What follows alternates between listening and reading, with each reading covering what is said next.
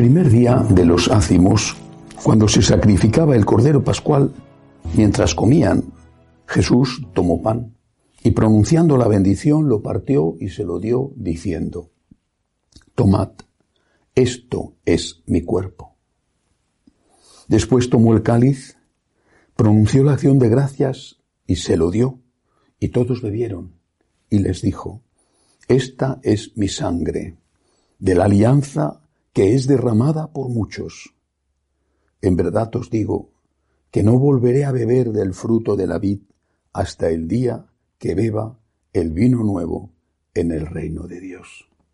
Palabra del Señor. Gloria a ti, Señor Jesús. Hoy celebramos la fiesta de Jesucristo, sumo y eterno sacerdote. Es un día para que los sacerdotes renovemos nuestros votos, nuestra consagración al Señor. Pero es un día para que todos recordemos a quién seguimos. No es el sacerdote de aquí, de la tierra, el que perdona los pecados. Es Cristo el que los perdona.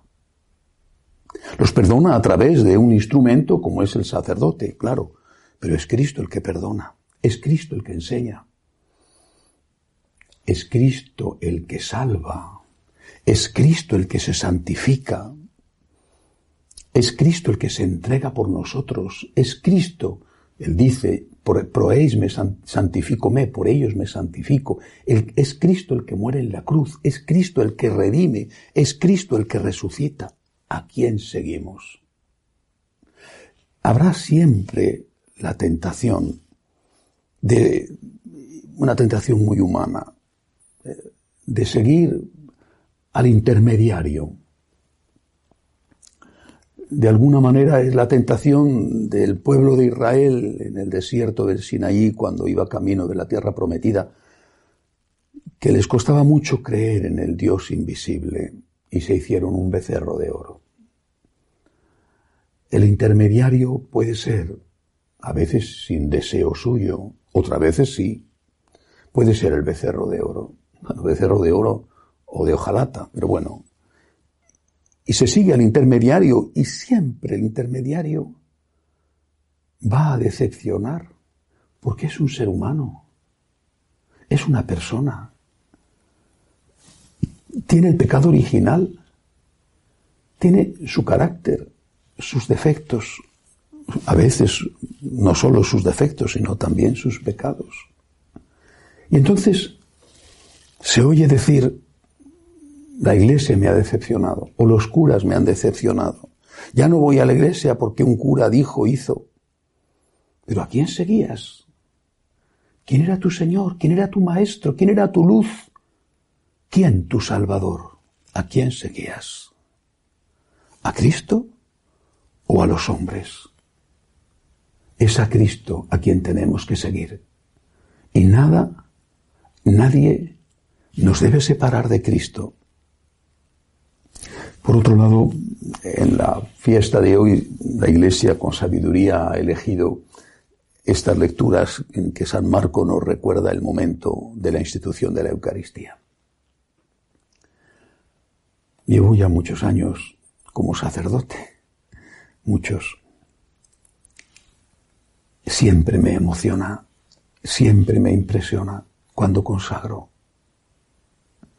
cuando digo estas palabras, esto es mi cuerpo, que se entrega por vosotros, esta es mi sangre, que se derrama por vosotros, cuerpo que se entrega, sangre que se derrama. Es impresionante, cuerpo que se entrega, y sabemos lo que fue. La tortura horrible que Él podía haber evitado y que Él aceptó para salvarnos. Sangre que se derrama para limpiar nuestras heridas, nuestros pecados, para abrirnos las puertas del cielo. ¿Cómo no agradecer a Dios su amor infinito? ¿Cómo no caer de rodillas delante de la Eucaristía. En el cielo contemplaremos a Dios, pero ya no podremos comulgar.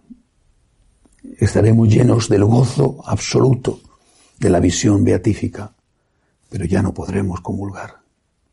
Aquí tenemos el cielo en la tierra. La Eucaristía es el cielo en la tierra. Y comulgar es lo más grande, lo mejor que puede hacer un ser humano. Y celebrar la Eucaristía es el mayor privilegio que puede tener un ser humano. Carne que se entrega hasta la muerte, sangre que se derrama para darnos la vida. Gracias, Señor, gracias. Cualquiera tiene que decirlo, pero especialmente el sacerdote, en cuyas manos humildes, pecadoras, se produce cada día el milagro. El pan se convierte en Cristo, la sangre se convierte en Cristo, en el Cristo vivo, en esa presencia real y auténtica. Adoremos, agradezcamos, defendamos la Eucaristía.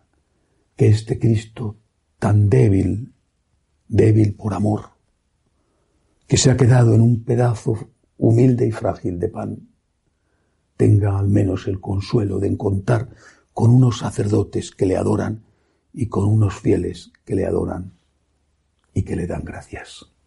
Que así sea.